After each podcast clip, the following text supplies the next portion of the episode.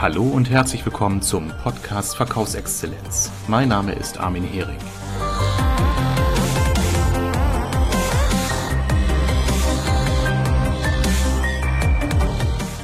Hallo und herzlich willkommen hier zu einer neuen Ausgabe meines Podcasts. Heute melde ich mich aus Mallorca. Ich bin nämlich hier mit meiner Trainer-Freundesgruppe aus meiner Trainerausbildung, die ich vor über zehn Jahren absolviert habe. Und heute habe ich hier neben mir sitzen den Andreas. Hallo Andreas. Hallo Armin. Andreas Petzel ist wie ich Trainer, Berater und Coach, kommt aus Hamburg und wir sind eben seit drei Tagen hier auf dieser Finca, um mit unseren Kolleginnen und Kollegen, die inzwischen unsere guten Freunde sind, wieder Trainersupervision durchzuführen. Und wir haben uns jetzt einfach mal eine Viertelstunde Zeit genommen für ein kleines Gespräch zum Thema Stress im Vertrieb. Andreas, wir kennen uns ja schon, wie eben schon erwähnt, seit über zehn Jahren. Wir haben schon viele Workshops miteinander durchgeführt, Supervision durchgeführt. Wir fahren einmal im Jahr jetzt seit drei, vier Jahren auch gemeinsam segeln, was mich sehr freut, dass du uns auf deinem Boot mitnimmst auf die dänische Ostsee. Und äh, ja, wir sind ja immer so wechselseitig so auf dem Laufenden, was wir so beruflich machen, was wir so entwickeln. Und du hast uns ja im letzten Jahr ein spannendes Thema vorgestellt, nämlich das Thema Stresssurfen. Äh, erstmal finde ich den Begriff spannend, Surfen und Stress irgendwie in Einklang zu bringen. Wie bist du zu dieser Idee gekommen? Ich bin auf die Idee gekommen, weil ähm, das Thema Stress ja so ambivalent besetzt ist. Also man spricht ja ganz gerne davon, dass es positiven und auch negativen Stress gibt. Und ja. äh, der positive Stress ist letztendlich der, den man eigentlich äh, ganz gut vertragen kann, weil er einen motiviert, weil er einen anregt ähm, und äh, ähm, ja, einen letztendlich mit der erforderlichen Energie versorgt. Ja, ja, also ich erlebe, ich erlebe oft in Talkshows, wenn ich, ähm, wenn man Moderatoren oder Schauspieler, die schon jahrzehntelang äh, dabei sind und auf der Bühne stehen, gefragt werden, und haben sie noch Lampenfieber? Wo alle gefragt, wo alle dann sagen, natürlich haben wir noch Lampenfieber, mhm. weil ohne Lampenfieber, ne, ohne den Stress könnten wir im Grunde unsere Performance, unsere Leistung so gar nicht bringen. Ja, ja. So, und auf der anderen Seite gibt es aber eben auch, ähm, wird eben auch gesagt, gibt es den negativen Stress, der ja krankmachend ist. Mhm. So, und ähm, das heißt, wir können auf Stress eigentlich nicht verzichten. Das heißt, ja, wir müssen mit dieser Ambivalenz, mit diesem Widerspruch irgendwie umgehen. Und das hat mich eigentlich auf die Idee gebracht zu sagen, hm, also Stress erzeugt eigentlich in uns unglaublich viel Energie. Also ja. eigentlich ist es eine Energiewelle, ja, die entsteht. Und hm. diese Energie kann ich jetzt entweder auf die eine Seite, also in die negative, in den negativen Bereich erbringen oder in den positiven. Und ähm, er beschleunigt sowohl als auch auf jeder Seite. Und das hat mich auf die Idee gebracht, es geht eigentlich immer darum, die Balance zu halten. Ja. Sich ja. immer auszubalancieren. Und das hat was von Surfen. Und ähm, weil wir sind eigentlich ständig aus der Balance. Und wir müssen uns immer wieder in die Balance bringen. Und ähm, das ist ein, eine Wechselwirkung und ein Wechselspiel, was ständig stattfindet. Und so dachte ich mir, das ist eigentlich, ähm, das ist so verwandt mit dem Surfen. Ja. Ähm, und bringt im Grunde auch das Bild, wie man damit umgehen kann und wie man es, wie man es äh, mal, mal, mal, mal, oder was für ein Bild man sich davon machen kann, bringt es auf eine Ebene, mit der man plötzlich äh, ähm, ja, wo man das Thema mal von einer anderen Seite betrachtet. Ja, das finde ich ganz spannend, wie du das beschreibst. Also ich bin selbst kein Surfer. Ich habe äh, früher mal versucht, äh, bei Freunden auf dem Skateboard zu stehen, mehr recht als schlecht. Äh, es ist ja, es, die Metapher hat für mich so ein bisschen was sportlich herausforderndes. Genau. Ähm, und äh, ich bin ja, deswegen sitzen wir auch heute zusammen, weil mich natürlich auch die Fragestellung interessiert, wie kann man mit dem Thema umgehen in Vertriebskontexten. Du weißt ja, dass ich äh, Experte für äh, Vertriebsthemen bin und ich habe ja oft mit Vertrieblern zu tun, die entweder jahrelang schon im Berufsleben stehen, also jahrelang Außendienst oder Key Account Management betreiben, aber auch mit Quereinsteigern. Und äh, da werde ich eben oft gefragt, Mensch, so mal unter der Hand, äh, kannst du mir einen Tipp geben, wie ich mal umgehen kann, wenn ich wirklich mal auch so eine eine Niederlage erleide, wenn ich wirklich auch mal demotiviert bin, wenn ich dem Druck nicht standhalte. Mhm. Denn Vertrieb ist ja auch ein berufliches Umfeld, wo es immer um Bestleistung geht, um Top-Performance, wo man sich auch ein bisschen mit Ellenbogen zeigt und auch ungerne Vorgesetzten Kollegen oder Kunden gegenüber zugeben möchte, pff, mich stresst das einfach momentan. Ich bin echt mal jetzt die letzten Wochen richtig down gewesen. Ist das ein Thema, wo man mit Stress surfen oder mit deinem Konzept auch arbeiten kann? Unbedingt. Weil der Punkt ist ja, dass, äh, so wie du es gerade beschreibst, dass in dem Moment, wo eine, ich sag mal in Anführungsstrichen, Niederlage ähm, passiert, dass man schnell anfängt, diese, sich mit dieser Niederlage zu identifizieren. Mhm. Und äh, die Kunst ist es eben, diese Niederlage als, ich sag mal, einfach nur ein äh, Ereignis zu nehmen, was auf einem Spielfeld stattfindet. Und äh, wenn man sich dann quasi mal auf die Zuschauerränge begibt ja, und ja. sich anguckt, wie das Spiel eigentlich verlaufen ist, ähm, dann kann man, schafft man es zum einen eine Distanz aufzubauen und zum anderen auch eine Übersicht zu gewinnen, ähm, äh, was da eigentlich passiert ist, was aber auch zur Folge hat, dass die Emotionen auf dem Spielfeld bleiben ja. und man selbst das Ganze nüchtern betrachtet, was wiederum zum einen Stress abbaut und zum anderen einen die Möglichkeit gibt, ähm, äh, ziemlich genau zu sehen, wo Sachen oder wo, wo sag ich mal, die, die, die, die äh, Kommunikation gewissermaßen aus der Balance geraten ist. Ja, aber das ist natürlich auch eine enorme Herausforderung, Andreas. Also ich kenne das von Vertrieblern, die ich coache. Ja. Äh, die haben, wenn sie beispielsweise berufliche Niederlagen erleiden, dann natürlich auch wirtschaftliche Einbußen. Ja, Vertriebler haben in der Regel ein Grundgehalt plus Provisionsanteile und dann kommen natürlich auch so Themen wie Existenzsorgen hinzu. Und da sozusagen das Ganze wie ein Spielfeld zu betrachten, ist natürlich eine Herausforderung. Oder noch ein zweiter Aspekt, der mir einfällt, Thema Selbstzweifel. Ich kenne viele Vertriebler, die oder Selbstständige, die sagen, ich habe jetzt in den letzten Wochen berufliche Niederlagen erlitten, Aufträge verloren, keine Umsatzziele erreicht und das versetzt mich nicht nur unter Stress, wirtschaftlicher Art, sondern ich zweifle auch an meiner Fähigkeit. Und da das mit der spielerischen Leichtigkeit zu sehen, ich glaube, das ist eine starke Herausforderung, oder? Das ist eine starke Herausforderung, die allerdings nicht nur ähm, ja, Vertriebler erleidet, sondern letztendlich alle, die in irgendeiner Form selbstständig, freiberuflich äh, äh ihr Leben bestreiten müssen ähm, und damit zwangsläufiger Vertriebler sind, weil sie sich immer verkaufen müssen, äh, ähm, dort hast du im Grunde genau dieselbe Herausforderung. Also es, eigentlich ist es, ist es ähm, egal, wo du hinguckst, ob es nun Vertrieb ist oder ob es auch andere äh, äh Aufgabenbereiche sind. Das kann auch in der Festanstellung sein, weil auch dort habe ich, habe ich Ziele zu erreichen. Ähm, ich weiß gar nicht, ob es da wirklich so einen großen Unterschied gibt. Mhm. Meine Erfahrung ist jedenfalls, dass äh, in dem Moment, wo ich mich mit dem Rücken an der Wand befinde und Existenzsorgen bekomme, äh, dass ich dann nicht mehr besonders gut denken kann. Ja, und genau das ist ja auch das, wo wir mal so ein bisschen vor äh, dem sogenannten oder im sogenannten Stuck State uns befinden. Ja. Ne? Du verkrampfst und dann sagt der Außenstehende, nun entspann dich doch mal. Ja, also was empfiehlst du da außer Medikamente, Alkohol und Drogen? Also das erste, das, das erste, was ich empfehle, ist tatsächlich, um diesen Perspektivwechsel auch hinzubekommen, weil das ist, das ist eigentlich das Wichtigste, sich erstmal aus seiner einseitigen Betrachtungsweise zu lösen. Du hast ja von drei Fragen gesprochen, die dich immer beschäftigen in dem Kontext. Ja. Was sind das für drei Fragen? Drei Fragen, die mir helfen, erstmal wieder Energie zu gewinnen. Und ähm, wenn ich mich sehr gefangen von einer Situation fühle oder wenn ich merke, dass ich äh, eine Niederlage erlitten habe und äh, die mich sehr beschäftigt, dann versuche ich immer, das Ganze in einen größeren Zusammenhang einzuordnen. Und das löse ich mit meiner mit der Frage, äh, wenn es irgendetwas gäbe an dieser Situation, was jetzt positiv wäre. Und so absurd das auch klingt, also es könnte wirklich auch eine dramatische Entwicklung sein, mhm. ähm, äh, die mich vielleicht den Job sogar kostet, wo ich mich dann wirklich frage, wenn es etwas gäbe an dieser Situation, was positiv wäre, nur sein könnte, was wäre das dann?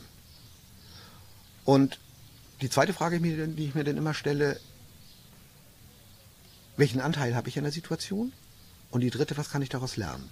Mhm, mh. Und die Fragen klingen unglaublich einfach eigentlich. Und man denkt so, naja gut, denke ich mal zwei Stunden drüber nach. Ähm, aber man wird damit eigentlich nicht an einem Tag fertig. das ist so meine ja, Erfahrung. Yeah. Ne? Also sie hat die, diese Fragen haben wirklich, äh, wenn man sich darauf einlässt, plötzlich einen richtigen Impact. Ja, ähm, ja. Was dann aber auch führt, irgendwann stellt man das dann fest, nachdem man sich damit vielleicht einen halben Tag oder eine Stunde oder so beschäftigt hat, ähm, dass die emotionale Grundhaltung, mit der man gestartet ist, schon weg ist. In dem Moment hat man eigentlich schon angefangen zu surfen. Mhm, mh, mh. Jetzt ist es ja so, Andreas, ich meine, wir kennen ja alle Lebenssituationen, in denen wir niedergeschlagen waren, frustriert waren, Ja. äh, ohne Hoffnung waren. Manchmal hilft einem, ich sag mal, die morgendliche Runde beim Joggen oder mal die Nacht über schlafen, aber manchmal kommt man eben nicht raus. Ich meine, dafür sind ja Menschen wie du und ich auch da, dass wir eben Menschen helfen, äh, solche Fragen nochmal zu begleiten durch Coaching, durch Moderation. Ähm, Diese drei Fragen, die du, die du jetzt aufgezählt hast, äh, verwendest du die auch in deinen Coachings oder gibst du den Teilnehmern die sozusagen als Hausaufgabe mit? Wie kann man damit am besten umgehen? Sowohl als auch. Also äh, ich verwende die sehr gerne zum Coaching, weil es ähm, letztendlich meine Klienten auch äh, hilft, die Perspektive sehr einfach zu wechseln. Ähm, das einzig Schwierige ist für viele erstmal ähm, überhaupt zu erkennen, dass es einen positiven Aspekt geben könnte.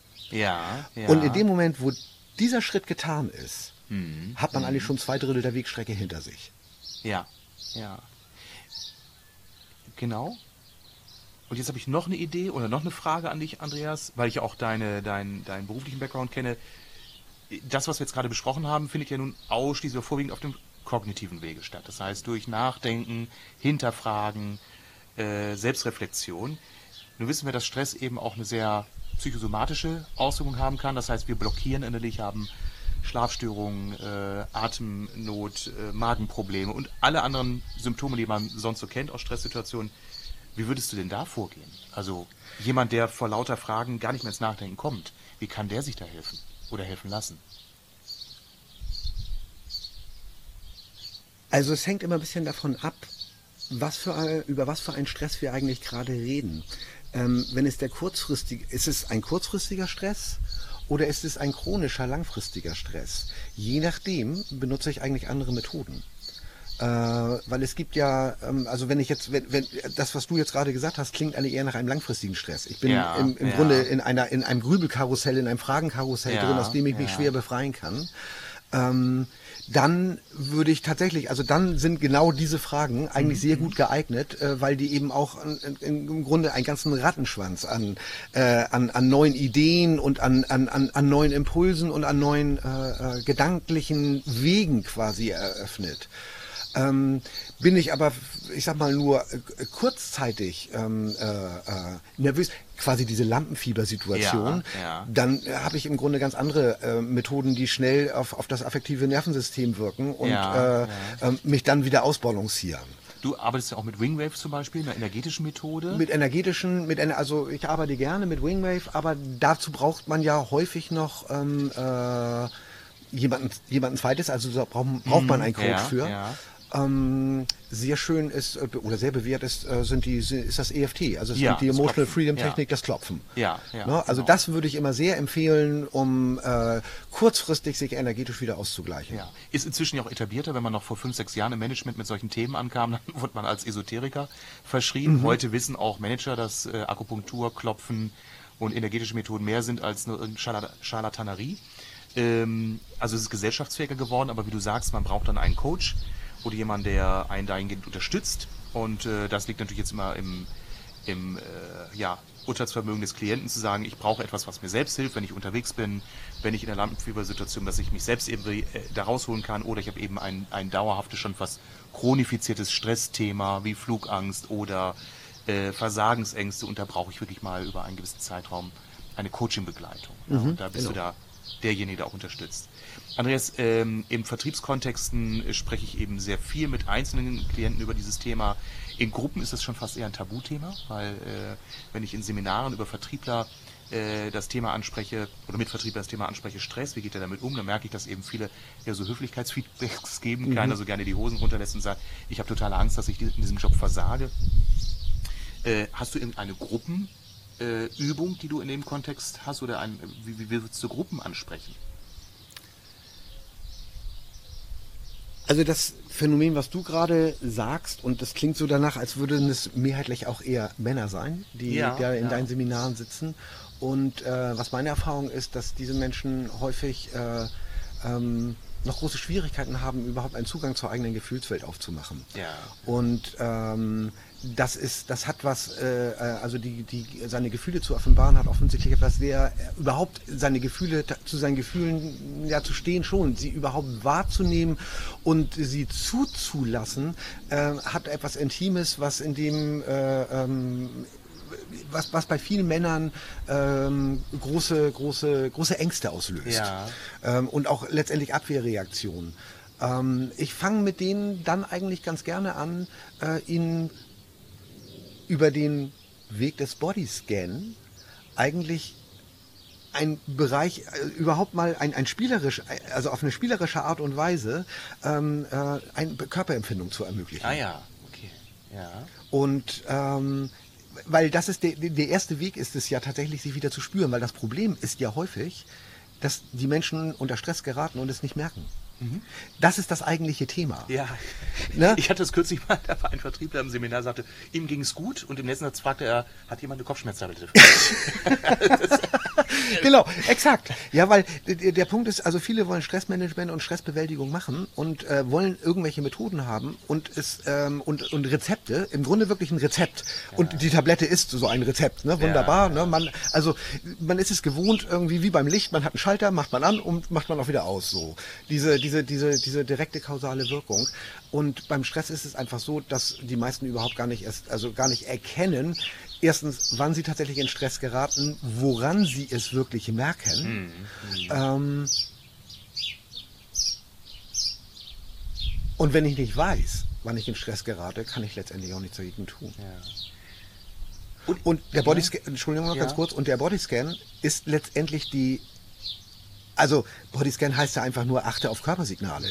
Und ähm, äh, das den Leuten beizubringen ist äh, ähm, und das vielleicht auch anhand von Situationen, von Erfahrungen, die sie gemacht haben, aus völlig anderen Lebensbereichen, ähm, wo sie aber erkennen, wie sich Stress bei ihnen auswirkt. Mhm. So, und äh, ähm, dann beginnt man, also dann hat man eigentlich, dann kriegt man eigentlich einen ganz guten Zugang. Ja, ja. Ich habe eben noch diesen Impuls gehabt, deswegen, sorry, wenn ich die unterbrochen habe. Mhm. Äh, eine der Eingangsfragen gab ja auch sowas wieder, eine dieser drei Fragen, wie, was ist dein Anteil daran? Ich glaube, es ist auch wichtig, in einer ja sehr erfolgsorientierten Gesellschaft auch zu etablieren, hey, Stress oder Versagen, äh, Stress oder äh, Verlust ist nicht gleichzusetzen äh, mit Versagen.